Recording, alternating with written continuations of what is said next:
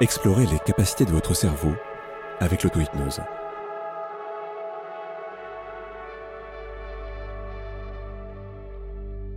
Dans ce podcast, on va parler d'émotions avant tout. Une des choses les plus étonnantes, c'est que personne ne nous a jamais vraiment parlé d'émotions dans notre éducation. On apprend un peu à les nommer, on apprend assez peu à les ressentir, et surtout, personne ne nous parle vraiment du rôle de ces émotions. On grandit en en aimant certaines, en essayant d'en fuir d'autres, sans vraiment savoir à quoi elles servent et comment elles fonctionnent.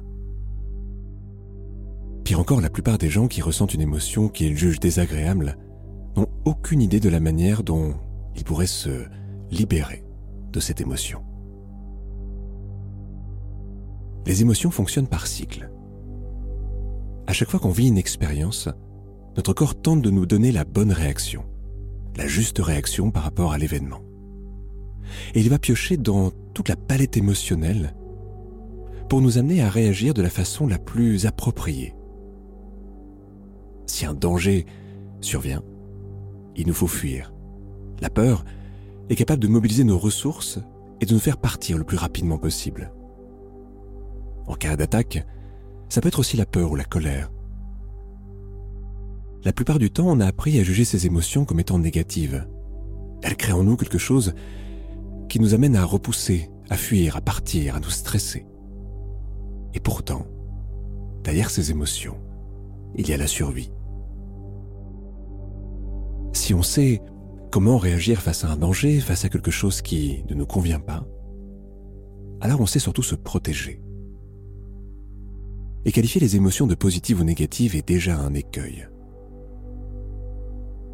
Imaginez. Imaginez une éducation où, assez tôt, on apprend aux enfants à reconnaître chaque émotion,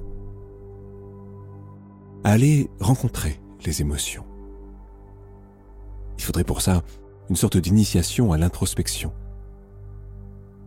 Une initiation à couper un petit peu notre rapport au monde extérieur pour aller à la rencontre de notre monde intérieur. Une émotion a un cycle. Elle fonctionne en trois phases. Une phase de charge, c'est la première phase. Dans cette phase, l'émotion grandit à l'intérieur de nous, comme si on se remplissait de quelque chose. Selon l'émotion, cette phase de charge est plus ou moins rapide. Les émotions dites négatives ont une phase de charge très rapide car souvent elles sont censées nous faire réagir le plus rapidement possible à un problème.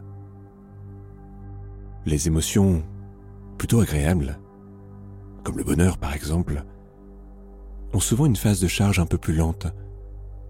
Il n'y a pas vraiment besoin de réagir rapidement au bonheur. Et c'est ce qui fait aussi que les émotions négatives semblent souvent être plus intenses. C'est simplement une protection de notre corps.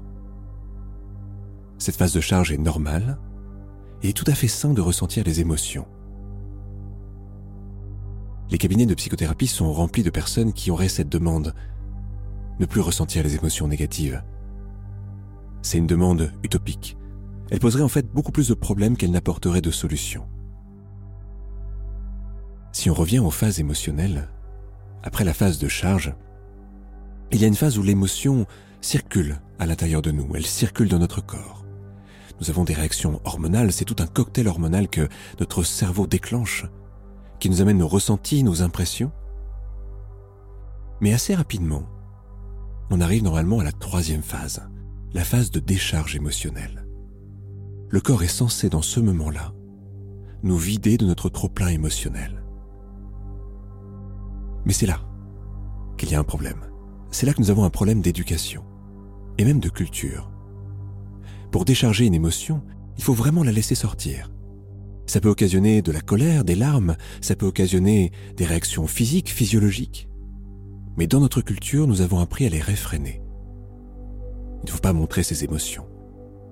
On ne pleure plus quand on est adulte, on ne s'énerve plus si on est mature. On reste impassible, froid. Contrôle, maîtrise. C'est ça que notre éducation un peu étrange dans ce monde occidental nous a appris et transmis. Alors, la phase de décharge n'a pas lieu. Il manque une étape, notre corps n'a plus la possibilité de décharger l'émotion. Il la garde. Le cycle des émotions est normalement un cycle court. Une émotion devrait circuler en nous quelques dizaines de secondes, quelques minutes tout au plus. Mais s'il n'y a pas cette phase de décharge, l'émotion stagne en nous. Elle pourrait même se transformer en ce qu'on appelle un sentiment. Il y a une grande différence entre les sentiments et les émotions. Les émotions sont liées à des éléments extérieurs, à des facteurs qui viennent les déclencher. Les sentiments sont plutôt des ressentis qui stagnent en nous. Plus complexes, ils ne sont pas déclenchés par des éléments intérieurs, mais simplement par des remémorations, des souvenirs, des choses qui remontent à la surface. Et en bonne partie, ils proviennent d'émotions non digérées, non déchargées. On pourrait différer la décharge d'une émotion. Ne pas montrer son émotion tout de suite. La garder en soi pour la journée, puis s'autoriser un moment le soir, seul, pour la décharger. Ça serait comme une sorte de douche émotionnelle, une douche mentale. Comme on viendrait se nettoyer du trop-plein émotionnel de la journée. Aider notre corps à digérer. Aider notre pensée à se libérer de tout ce qu'elle a pu apprendre. On pourrait apprendre à se donner rendez-vous avec soi-même. Déjà avoir conscience de tous ces moments où on a pris avec nous ce trop-plein émotionnel sentir que notre corps s'est chargé de quelque chose, mais qui n'a pas vocation à le garder éternellement. Prendre un rendez-vous avec soi, c'est s'autoriser à l'introspection. C'est prendre un moment le soir pour fermer les yeux, pour scanner ce que l'on ressent, percevoir l'impact de la journée, des événements, des discussions, des rencontres, est-ce qu'on a vécu de la colère, de la frustration? Est-ce qu'on a réfréné nos réactions? On pourrait comme ça se repasser le déroulé de la journée. Avoir conscience de tout ce par quoi on est passé. Ressentir comment les émotions circulent dans le corps. Chaque personne a dans son corps des emplacements pour les émotions. C'est une sorte de code inconscient comme si cette programmation intérieure et inconsciente venait loger en nous, dans notre imagination, mais aussi dans notre ressenti, certaines sensations. Pour certains, la colère est comme une boule dans la poitrine. Pour d'autres, c'est comme un poids très chaud au niveau du ventre ou de la gorge. Tout ça est très subjectif. Où est-ce que ça serait pour vous? Où est-ce que se loge la peur? Où est-ce que se loge la frustration? Ça fait partie des choses qui nous paraissent très inconscientes la plupart du temps, mais si on s'arrête, si on se pose la question, si on regarde en nous,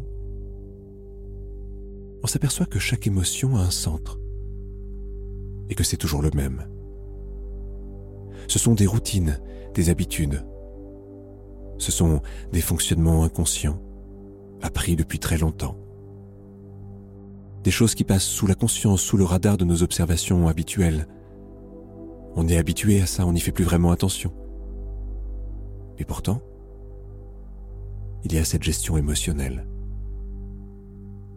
Si on retrouve le centre d'une émotion, souvent elle nous apparaît. Chaque émotion, on pourrait la dessiner, se la représenter, une émotion pourrait avoir une couleur, une forme, une texture, un poids. Certaines émotions sont en mouvement. D'autres sont quasiment stables. En en prenant conscience, on fait un premier pas vers cette décharge émotionnelle. C'est comme si on revenait vers l'écoute de nous-mêmes, vers l'écoute du corps. Alors, en portant notre attention vers cet endroit de nous, en nous souvenant de cette émotion qui est restée là depuis quelques jours, quelques heures ou quelques minutes. On va venir autoriser cette émotion à ressortir. On va rejouer la phase de décharge émotionnelle, celle qu'on a différée.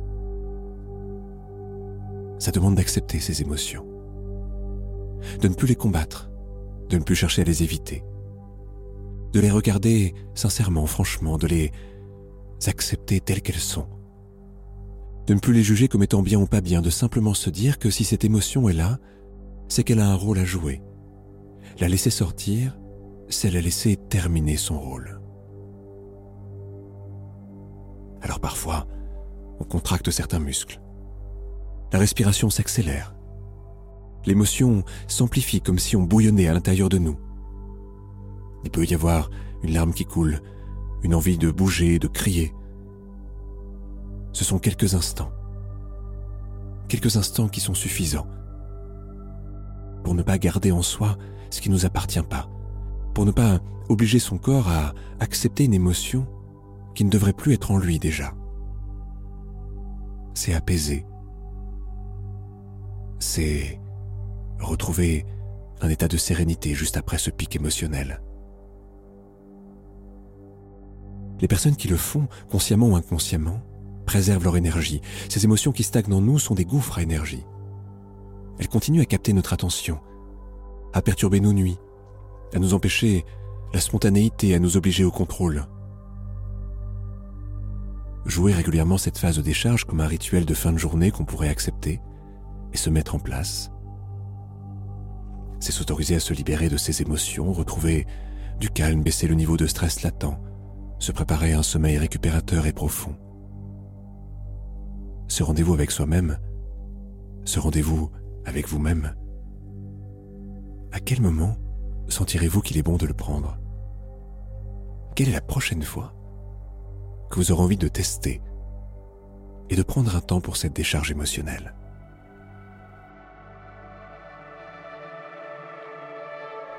Retrouvez toutes les expériences de Kevin Finel dans son dernier ouvrage Explorer les capacités de votre cerveau avec l'auto-hypnose en partenariat avec Top Santé et sur le site arche-hypnose.com.